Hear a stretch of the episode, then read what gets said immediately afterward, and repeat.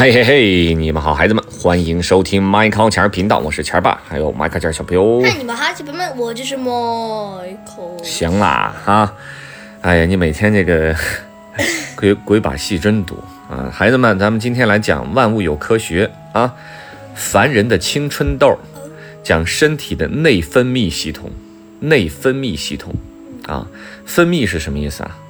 就是啊，出汗，比方说也算是一种分泌啊，内分泌，身体里头分泌的一些元素啊，或者一些激素等等这些东西吧啊。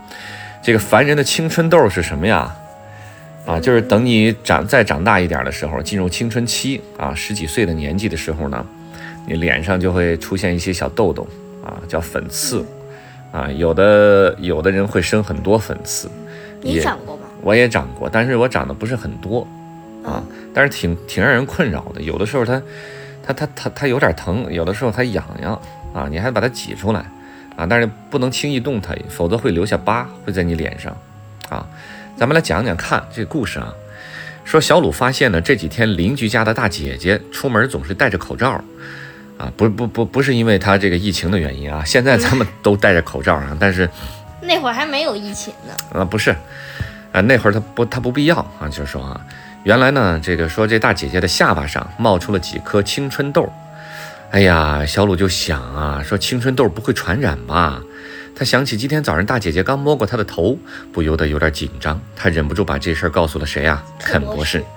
肯博士，呃肯博士告诉他说：“放心吧，孩子，青春痘不传染，它只不过是由人体的这个内分泌问题引起的皮肤的问题罢了啊。”肯博士说的内分泌指的是内分泌系统，孩子们，它和神经系统同为人体的指挥官，哎，持续地控制着我们体内的发生变化的那些因素。不过神经系统呢，却是个急性子。它的指令通过神经元以闪电般的速度传达给特定的细胞和器官。你想抬手，你不能说神经传递了这个大脑传递了信号，说让你抬手。你现在想说我要抬手，然后等了二十秒钟之后才慢把手抬起来，那是不是就太慢了？是不是？我要抬手，然后丢丢。对，它是第一时间的，所以说神经系统是个急性子，对吗？嗯，行了，你别学机器人行吗？而这个内分泌系统呢，却是什么慢性子，知道了吗？分泌的激素沿着血液传播，所以速度很慢，你知道吗？啊，但是效应却更广泛，而且持续的时间很长。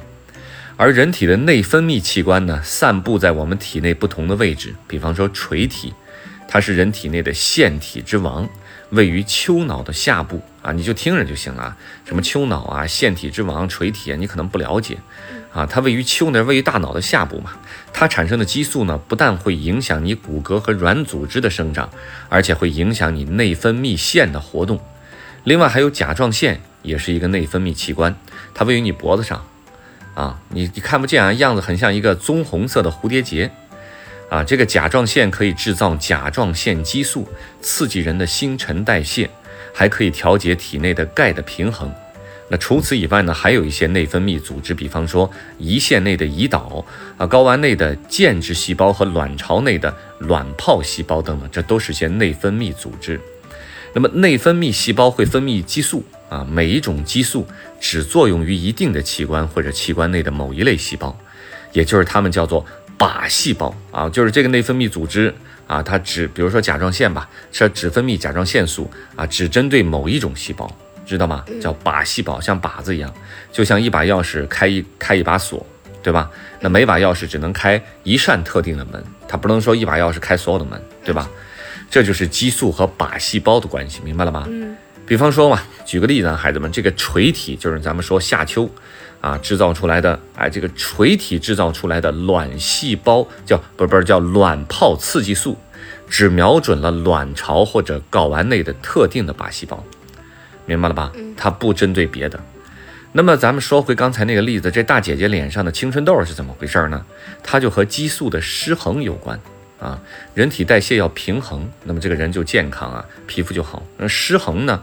啊，就是说失去了平衡啊，也就是特定的激素分泌过高或者过低，明白了吗？嗯。啊，那么身体内的稳定的状态就被打乱了。一个人在成长的过程中啊，孩子们要经历一个叫做青春发育期的阶段。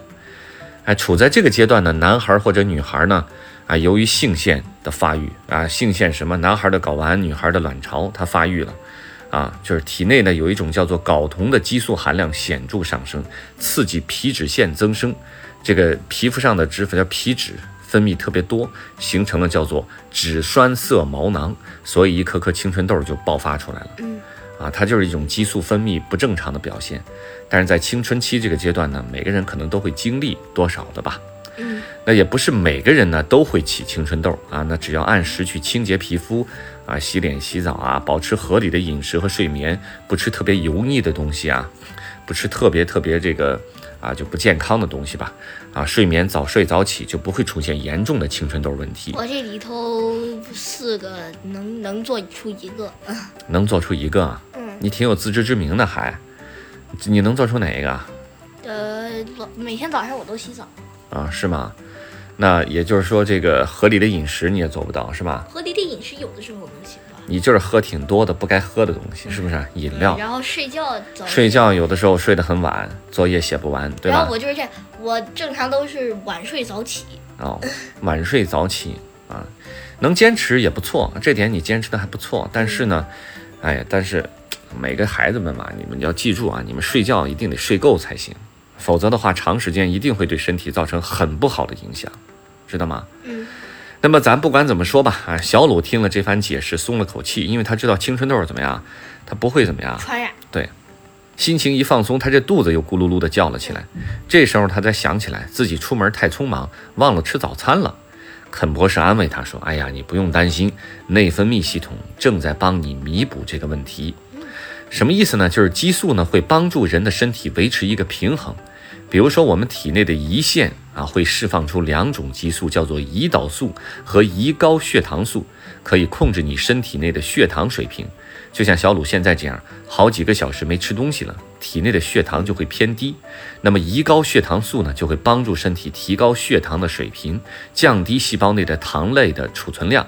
触发细胞释放糖原回到血液当中啊，这个糖很重要啊。低血糖就是那种哎呦有点发晕啊，浑身发抖啊，就说明低血糖了。有的时候就得吃点甜的东西啊。那所以按时吃饭很重要，尤其早饭啊，孩子们啊。这个糖原呢也称作肝糖或者糖原啊。这个这个原先这个糖原是那个原是原来的原，现在咱说这个原是原这个原始天尊的原。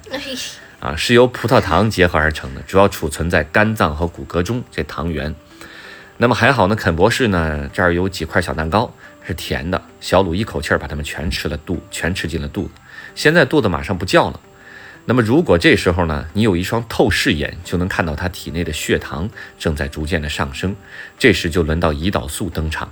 它会帮助身体降低血糖的水平，把糖类储存为糖原或者脂肪，供以后来使用。然后剩下的排便出去。行吧，小鲁吃过了蛋糕，心情还不错。他想再见识一下内分泌系统的本领。于是肯博士为他介绍了肾上腺。肾上腺也是内分泌系统中的明星。哎，你可能听说过这样的故事啊，孩子们。一个人在野外遇到了猛兽，突然爆发出了前所未有的力量，跑得飞快。啊，比他以前所有的时候跑的都快，这是堪称奇迹了。对他来说，这就是什么肾上腺素带来的奇迹。